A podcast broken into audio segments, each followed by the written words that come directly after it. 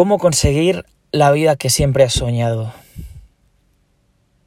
¿Te imaginas que la respuesta fuese algo súper fácil y que en una semana o en dos semanas ya tuvieses la vida que has querido? Coches de lujo, una mansión, un yate, aviones, la mujer o el hombre que quieres, o las y los.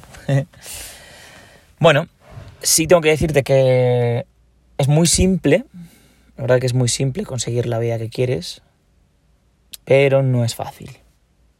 Hay que saber diferenciar entre, entre los dos conceptos.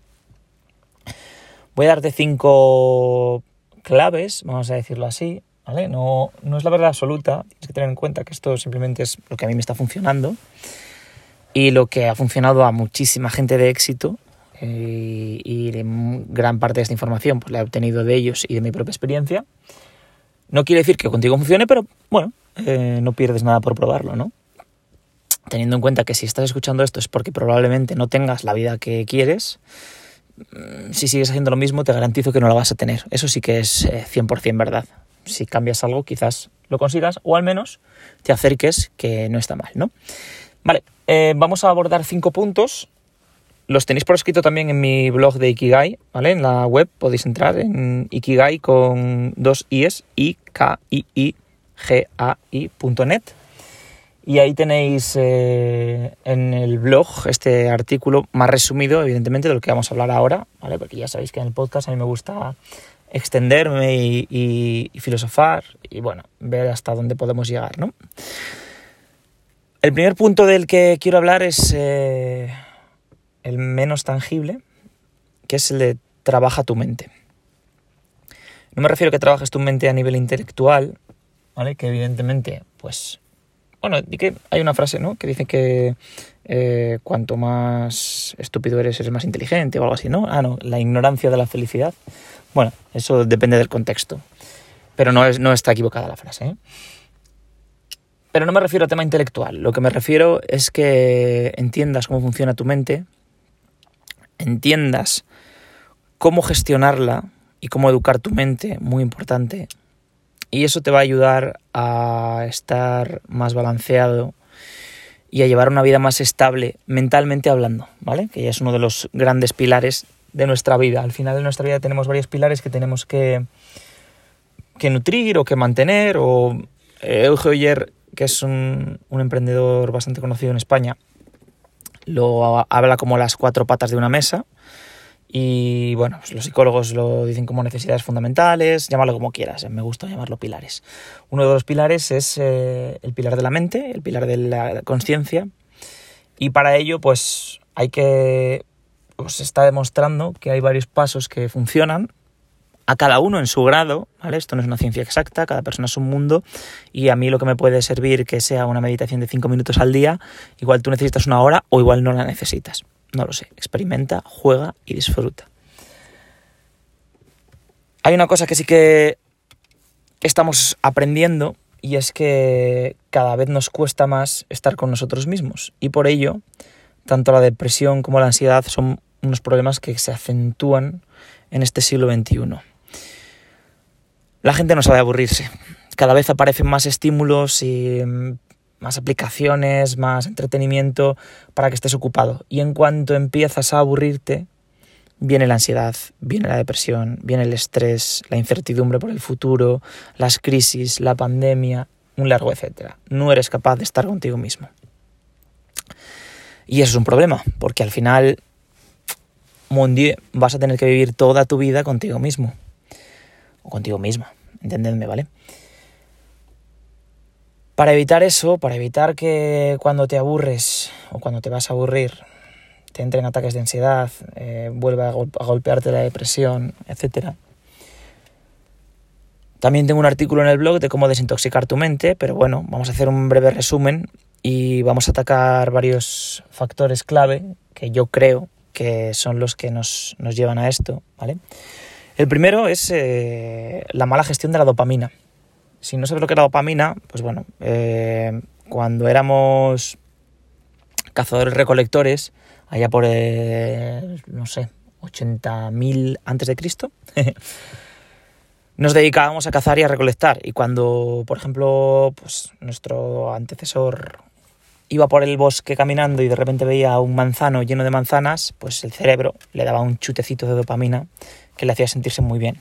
Y conforme se iba acercando a ese manzano, le iba dando pequeñas dosis de dopamina para que se sintiese muy bien y siguiese yendo a por esa recompensa final que es la manzana. Y cuando conseguía llegar, alcanzar y agarrar esa manzana, le daba un chute de dopamina brutal para que supiese que la manzana era el premio y pues pudiese comerla, etcétera, y aseguraba la supervivencia de la especie.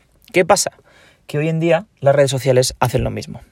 Cuando te, a ti te llega una notificación de un like, de un comentario, de que han compartido tu vídeo, etcétera, tu cerebro te da una inyección de dopamina. ¿Cuál es el problema? Que antes la dopamina nos la daban por algo tangible, alimento, reproducción, que nos la siguen dando, ¿eh? evidentemente. Nuestro cerebro nos sigue dando la dopamina por eso. Pero ahora estamos obteniendo dopamina por cosas intangibles que no aportan nada para nuestra supervivencia. ¿Cuál es el problema? Como cualquier droga, que es la dopamina, aunque sea una hormona, ¿vale? Pero es adictiva. Como cualquier droga, el cuerpo se acostumbra a ella. Y si tú normalizas el consumo de dopamina diario utilizando muchísimo tus redes sociales, muchísimo me refiero a más de una hora o dos diarias, ¿vale? Me parece una barbaridad eso sobre todo consumiendo redes sociales, ¿vale? Hay que saber diferenciar entre consumir y crear. Si tú lo utilizas de una manera abusiva, te vas a acostumbrar cada vez más a la dopamina, cada vez vas a tener menos inquietudes, cada vez te va a aportar menos placer hacer ciertas cosas, entonces vas a llegar a un punto de apatía, depresión, ansiedades, etc. ¿vale? Uno de los grandes problemas del siglo XXI es la mala gestión de la dopamina. Por eso eh, recomiendo hacer algún tipo de desintoxicación, sobre todo con tema de eh, tecnológico. Yo, por ejemplo, tengo todas las notificaciones desactivadas, salvo las de WhatsApp, ¿vale? Porque al final pues es la manera que tengo de comunicarme con la gente. No tengo notificaciones de Facebook, no tengo notificaciones de Instagram. Las únicas notificaciones que tengo activadas de una red social es Clubhouse y es porque esa red social solo la utilizo para salas de desarrollo personal, psicología, filosofía, emprendimiento, marketing, es decir, trabajo. ¿Vale? Entonces, cuando aparece una sala que sé que me va a aportar algo interesante a nivel profesional, entro, escucho lo que tengo que escuchar y me voy. Y ya está. Instagram no tengo notificaciones. Eh, TikTok no tengo notificaciones. Twitter no tengo notificaciones. Facebook no tengo notificaciones. Solo accedo a Instagram, a Twitter y a Facebook cuando voy a aportar algo, cuando voy a crear valor cuando voy a subir un post, cuando voy a subir un vídeo, cuando voy a subir un tweet. Si no, no entro. Salvo que me quiera enterar de algo porque alguien me ha contado no sé qué noticia y entro a buscarla. Pero si no, no entro, no consumo redes sociales apenas. Es más, al 90% de la gente que tengo en Instagram, Facebook, etcétera, es gente que me aporta con su contenido, es decir, a mis amigos no los tengo en Instagram, a mis familiares no los tengo en Instagram y en Facebook, porque ya los tengo en WhatsApp. Y si quieren algo, pues que me llamen. Y si me quieren contar algo de su vida, pues que me lo cuenten. Pero bueno, no me parece absurdo perder tiempo viendo una foto de, eh, no sé, pues mi madre saliendo a pasar con el perro. Pues oye, pues que hacemos una videollamada, nos lo hablamos y ya está. El Instagram para mí es una herramienta profesional. Entonces no lo utilizo para eso, ¿vale? Si tú lo utilizas en modo ocio, gestiona el tiempo que inviertes en Instagram. Haz una desintoxicación de dopamina. Resetea tu nivel de dopamina y verás cómo a nivel de emociones y a nivel de gestión de esa ansiedad vas a mejorar bastante, ¿vale? Otra opción que, que funciona muy bien, y esto yo soy fiel defensor desde que empecé a descubrirlo, es meditación y yoga, de la mano. Uno puede ir la una sin la otra. Meditar es una de las mejores herramientas que he descubierto y para mí meditar, ¿vale? No es em, sentarme para simplemente dejar la mente en blanco, bla, bla, bla, no pensar en nada, etcétera, etcétera. No. Para mí meditar es estar en el momento presente. Y para ello no tengo que sentarme en nada. Yo sí que es verdad que si nunca lo has hecho, es recomendable. Siéntate, cierra los ojos, piensa en tu respiración, siente como crece el pecho y disminuye, etcétera, etcétera. Es muy recomendable porque al final pues, no puedes correr una maratón sin saber si quiere gatear, ¿vale? Pero para mí meditar es prácticamente el día a día. Intento, mediante alarmas en el teléfono, mediante pequeños trucos que he ido aprendiendo, ¿vale? Que no tengo problema en comentártelo. Si quieres, escríbeme por Instagram o por cualquier red social y, y lo hablamos y te explico los truquitos que estoy utilizando. Intento siempre estar en el momento presente, ¿vale? Hay veces que el piloto automático se activa y es difícil gestionarlo, pero yo diría que hoy en día, a mis 32 años, y creo que es algo, un hito del que voy a estar orgulloso toda mi vida, paso más del 70% del tiempo en el momento presente. Y eso me encanta, me encanta porque me permite disfrutar mi vida al máximo y me permite ver cada día con todos sus minutos, segundos y horas y es una sensación indescriptible. A raíz de eso aprendes a gestionar tus emociones porque las vives en directo, las vives en el momento. No hay reacción, sino que hay observación y eso te permite cambiar la perspectiva de las cosas. Lo ves todo como en slow motion. Em, paras un poco, por así decirlo, de este frenesí que nos tienen metidos en este siglo XXI, en este año 2021. Trabaja tu mente en eso. Lo que necesitas es poder domesticar tu mente y poder controlarla. Que el piloto automático solo se active y desactive cuando tú quieras. Yo no la controlo al 100%, ¿vale? Estoy trabajando en ello. Pero sé que la controlo muchísimo más que hace cuatro años y los beneficios son increíbles. A nivel satisfacción personal, pero luego a nivel profesional, a nivel cognitivo, yo me noto mucho más ágil de pensamiento, me noto mucho más locuaz. A la hora de estar con gente, tengo más empatía, sé identificar mejor lo que le pasa a las otras personas, sé qué comentarios hacer y qué comentarios no hacer, cosa que antes, pues bueno, nunca se me ha dado demasiado bien. Pienso antes de hablar, que ese era uno de mis mayores defectos, decía lo primero que se me salía por, se me pasaba por la cabeza y ahora lo pienso antes de hablar en una décima de segundo, me imagino las situaciones y sé cuál es la, palabra correcta que tengo que decir, aunque a veces duela, no quiere decir que, siempre vaya a sentar bien, a veces eh, lo que dices tiene que doler y es así, no pasa nada. Entonces, meditar, hacer yoga, simplemente para poder meditar mejor, hacer una limpieza o una desintoxicación de, dopamina mala, ¿vale? Que tu cerebro te segregue dopamina cuando tienes hambre y vas a comer, pues perfecto. O cuando practicas sexo, cuando besas a alguien o cuando le das un abrazo, eso es natural, es normal, estamos diseñados para ello y es una dopamina que siempre vas a tener y que no pasa nada. Te va a ayudar a que tu mente sea tu mente y no sea la mente la que va por, por, por su cuenta de riesgo y la que domina tu vida. El segundo punto que vamos a trabajar, y para mí es quizás el desencadenante de todo lo demás, es que trabajes tu cuerpo. Y sí, aquí me refiero exactamente a esto. Trabaja tu cuerpo, haz deporte, mueve el culo.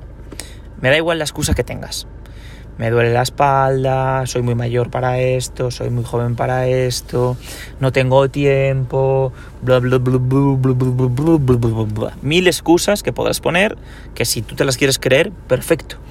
Pero te insto a que analices tu excusa y realmente veas si es una excusa o no. La gente que me dice no tengo tiempo, le digo, vale, ¿cuánto tiempo al día utilizas tu teléfono móvil para ocio? Redes sociales, etc. Además lo puedes ver ahora en tu teléfono porque te lo pone. Me apuesto lo que quieras a que es más de 3 o 4 horas diarias. Ahora dime que no tienes tiempo. Dime que no es una excusa. Bueno, evidentemente no vas a poder porque es una excusa. Es que me duele. ¿Y por qué crees que te duele? Es que tengo una lesión en... ¿Y por qué crees que te lesionas? Yo cuando hay gente que dice que eh, no puede hacer deporte porque tiene dolores, ya. Y hacer deporte duele. Y sobre todo cuando no estás acostumbrado. Y duele mucho. ¿Y eso es malo? ¿Que duela? No. Hay una frase que escuché en un TikTok, sorprendentemente, y me encantó. Y la tengo grabada a fuego. Para cuando estás entrenando. Y que cuando estás entrenando, el dolor es debilidad escapando del cuerpo. Entonces tienes que verlo así. Cada vez que estés corriendo y des un paso y te duela todo el cuerpo, cada vez que estés haciendo un abdominal y veas que no puedes, eso es debilidad escapando de ti. Y lo que estás haciendo es coger fuerza, fortaleza, haciéndote más duro, haciéndote más resistente, más sano. Ya los griegos decían mens sana incorpore sano. Y todos tenemos la imagen de Platón y Aristóteles como señores de toga blanca, barba, canosos, pero la realidad no es así. Y si buscáis imágenes o esculturas de Platón y Aristóteles, veréis que, y aunque suene muy campechano, me da igual, eran titanes. Eran cronos. Eran dos bestias pardas porque en Grecia no se, no no se llegaba a entender que una mente sana pudiese estar en un cuerpo que no fuese sano. Y si habéis visto la película de 300, que me imagino que sí, a los niños que nacían con cualquier tipo de malformación los tiraban por un acantilado. Quiero decir, ¿qué creéis que hacían con gente con sobrepeso? ¿O con gente sedentaria? Todo el mundo hacía deporte. Los seres humanos, como antes hablábamos, éramos cazadores-recolectores, estamos diseñados para recorrer 30 kilómetros al día para comer, de los cuales 20 kilómetros o más los recorríamos corriendo. Nuestro método de caza, por ejemplo, para cazar en la sabana, éramos cazadores en la sabana, junto con el león, sorprendentemente, cuando queríamos cazar un antílope, lo que hacíamos era echar a correr detrás de él. El antílope, si no me equivoco, puede correr hasta 10 metros por segundo durante 5 minutos. El ser humano puede correr 6 metros por segundo durante 4 horas. ¿Adivinas cuál era la técnica? Correcto, como la de Abundio que mató un gocho a besos. Ser pesados. Correr detrás del antílope hasta que el antílope estaba agotadísimo y lo mataban. En el suelo, le cortas el cuello y te comes tu antílope. Ya está. ¿Cómo puedes decirme que no eres capaz de aguantar una hora de gimnasio?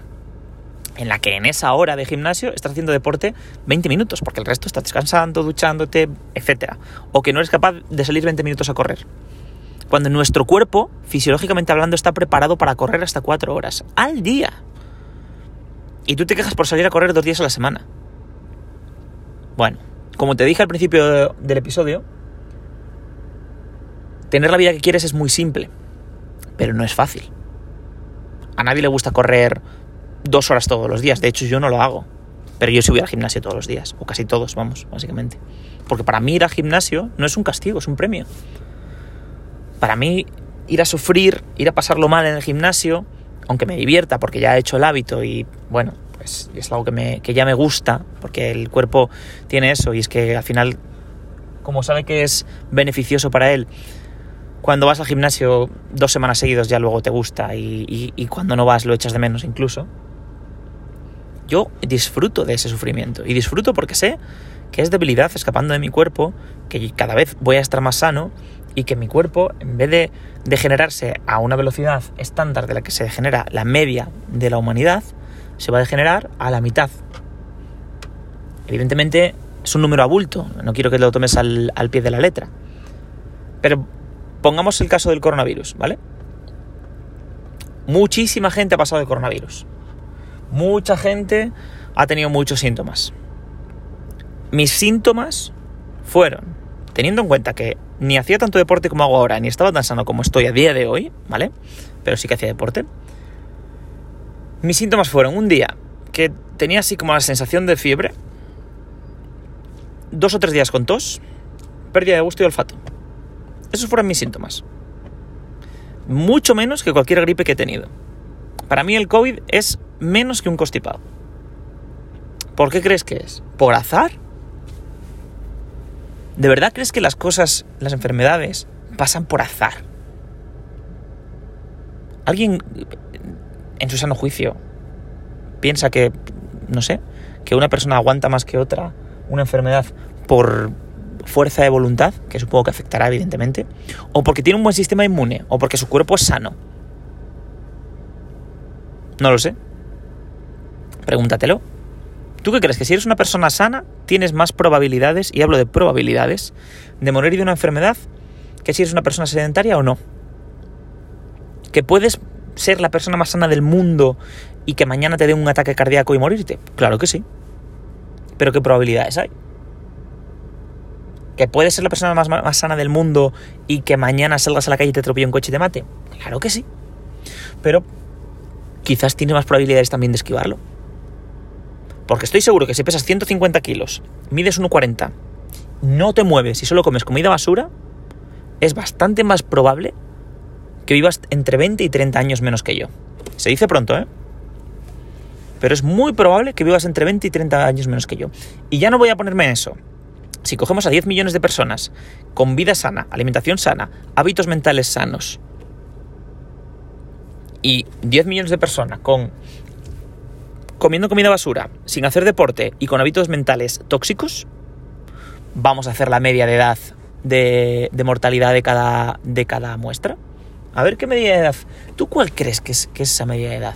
Sinceramente, respóndete esa pregunta. ¿Qué crees? ¿Que viviría más la gente que tiene malos hábitos? ¿O que viviría más la gente sana y con buenos hábitos? No estoy queriendo decir que la cura del COVID sea ser sano. Pero probablemente te impacte mucho menos cualquier enfermedad, no solo el COVID, cualquiera, si llevas una vida sana.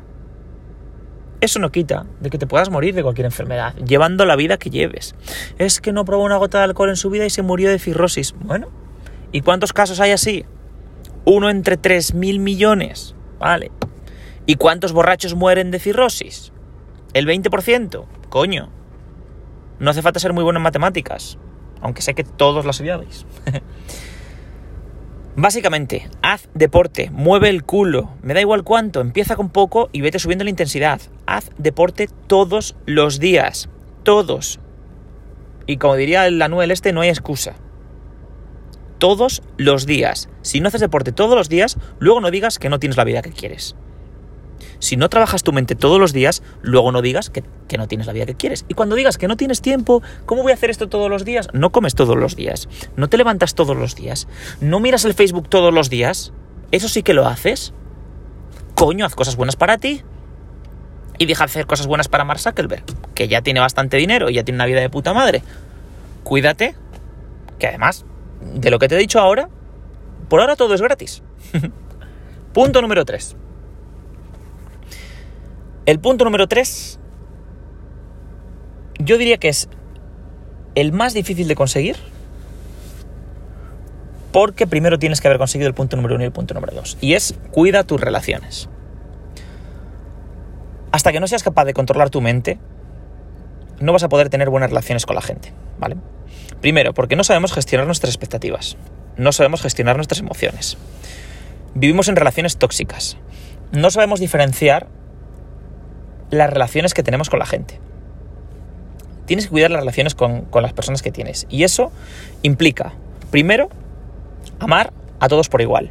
Entendiéndose como amor, procurar la libertad de esas personas, ¿vale? Aunque no te incluyan en sus planes. ¿Qué quiere decir esto? Que si un día tus amigos hacen planes sin ti, no seas rencoroso. Cuando tú quieres hacer planes con ellos, propon plan con ellos y ya está. No seas la típica persona de, bueno, ya me llama, si me echa de menos, que me llame. No lo voy a llamar para ver si me echa de menos. No le voy a escribir para ver si él me escribe. No le voy... ¿Qué tipo de relación es esa? Relación tóxica. Si quieres algo, hazlo. Si quieres hablar con alguien, háblale. Si quieres llamar a alguien, llámale. Si quieres tomar algo con alguien, queda con esa persona. Pero ese tipo de estrategias tóxicas para, para ver cuánto le importo, para ver cuánto... Eso para las telenovelas, ¿vale? Nosotros tenemos que ser más simples, más sencillos. No hay que complicar las relaciones, ya son bastante complicadas de por sí. Haz lo que necesites y lo que quieras. Si tú quieres estar con una persona y si quieres irte de senderismo con otra o lo que quieras, proponlo y ya está. Y si la otra persona no quiere, ámala. Procura su libertad. ¿Por qué la otra persona tendría que sacrificarse para satisfacerte a ti? Vale, no quieres. Vale, perfecto. Si algún día quieres, no, llámame. Ya está. Y si a lo largo del tiempo esa otra persona no te vuelve a llamar, pues es que no tiene que estar en tu vida. No te enganches a esas personas, déjalas ir. Ya está, que no pasa nada. Engánchate a las personas que por de manera genuina y no por sacrificio vayan alineadas con tus gustos, con tus hábitos, con tus tendencias. Por eso es muy importante que primero trabajes tu mente y luego trabajes tu cuerpo. Porque si trabajas tu mente y trabajas tu cuerpo, vas a tener unos hábitos que hoy en día la mayoría de la gente no tienen. No te va a apetecer salir de fiesta todos los días. No te va a apetecer estar todo el día en redes sociales.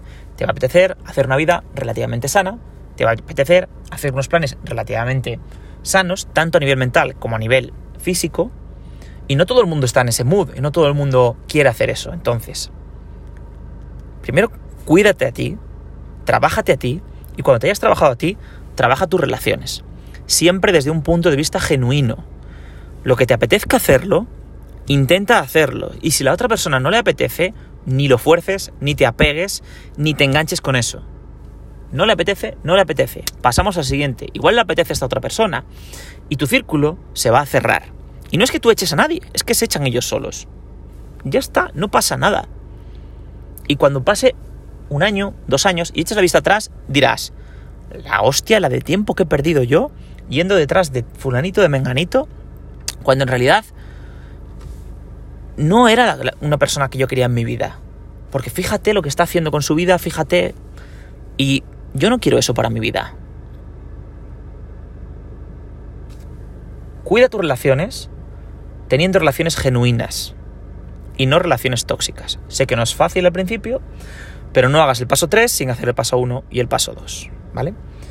Vamos a pasar al cuarto y quinto paso, que se podrían juntar en uno solo, y no quiero tampoco alargar mucho más el podcast, que llevamos ya 25 minutos hablando. Y esto es exactamente lo mismo que el paso 3. No hagas el paso 4 ni el paso 5 sin haber hecho los anteriores. Trabaja tu mente, que por cierto, el paso 1, el paso 2 y el paso 3 son pasos que se trabajan de por vida. Toda tu vida vas a estar trabajando tu mente, tu cuerpo y tus relaciones. Y si no lo crees así, vas a fallar.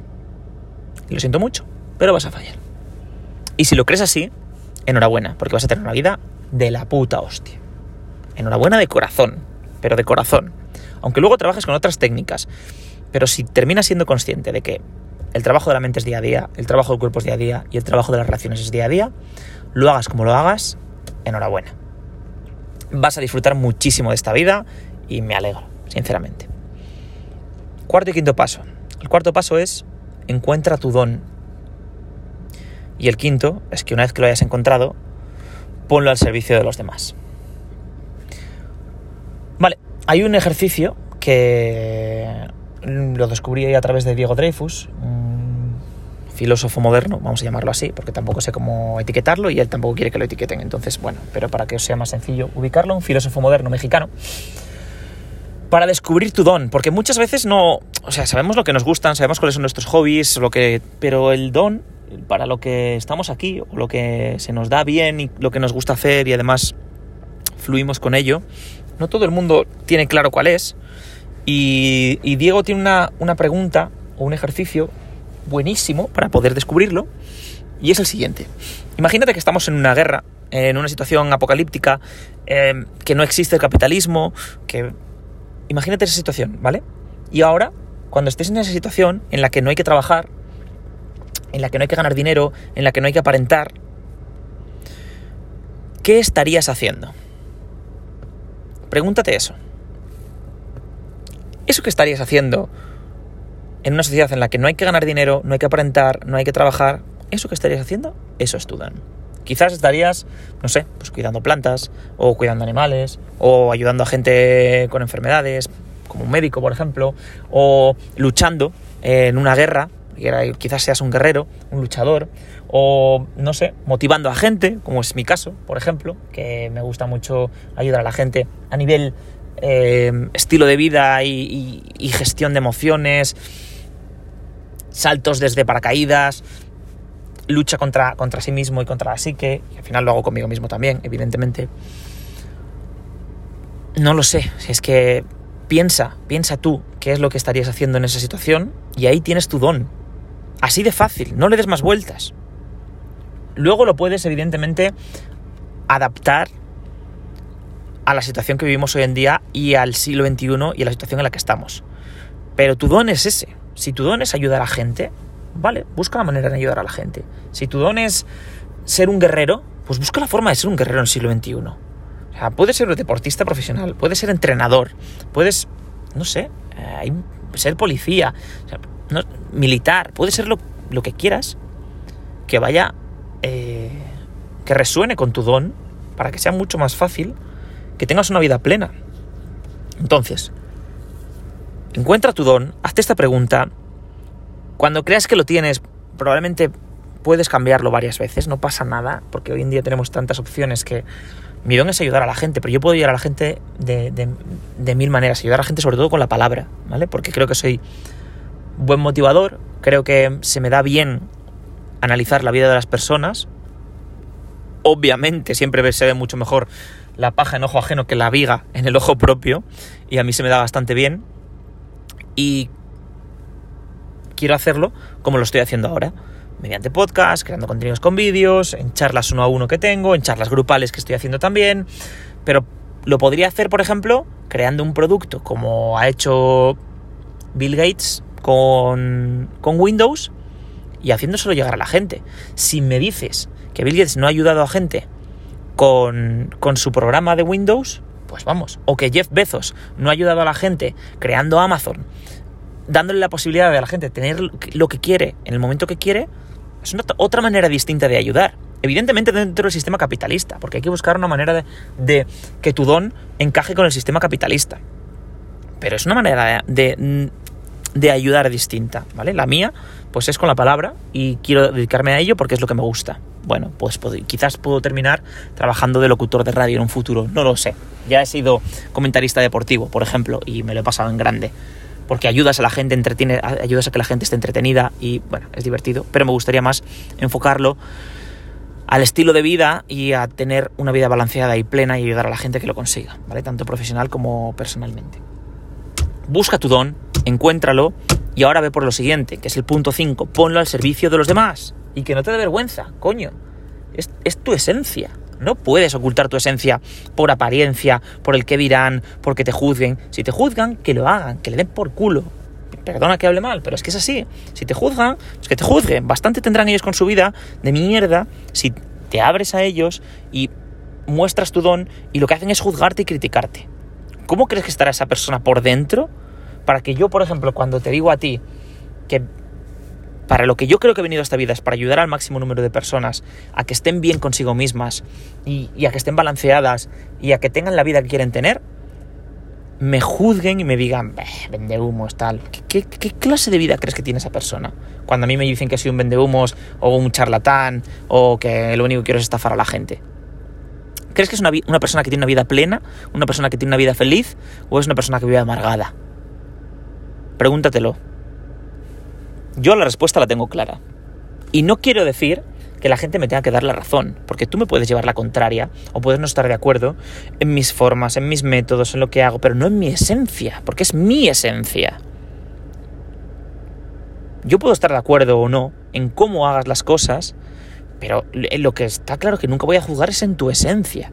Si tú crees que eres un guerrero, venga, me cago en Dios para adelante y te ayudaré en lo que pueda en que seas un guerrero. Pero si te dedicas a matar gente de manera indiscriminada porque eres un guerrero, pues coño, el cómo sí que te lo puedo juzgar y criticar. Y aún así, pues bueno, puedes tenerlo en cuenta o no.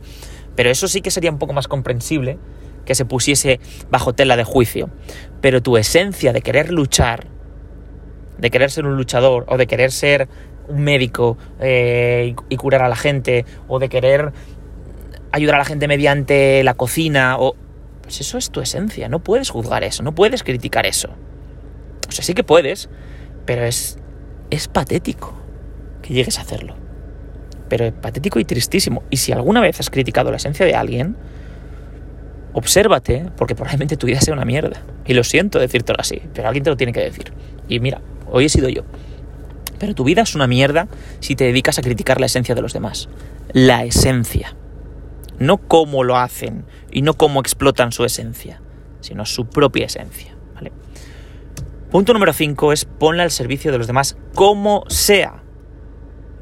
Una cosa está clara, si eres capaz de ponerla al servicio de los demás, introduciéndola en el sistema, ¿qué quiero decir con introducirla en el sistema? Monetizándola y ganando dinero a través de ello, de una forma genuina y en la que tú aportes algo a los demás, ¿vale? Si tú eres un luchador y te conviertes en soldado profesional, pues lo estás metiendo en el sistema, estás ganando dinero y consigues vivir gracias a tu don.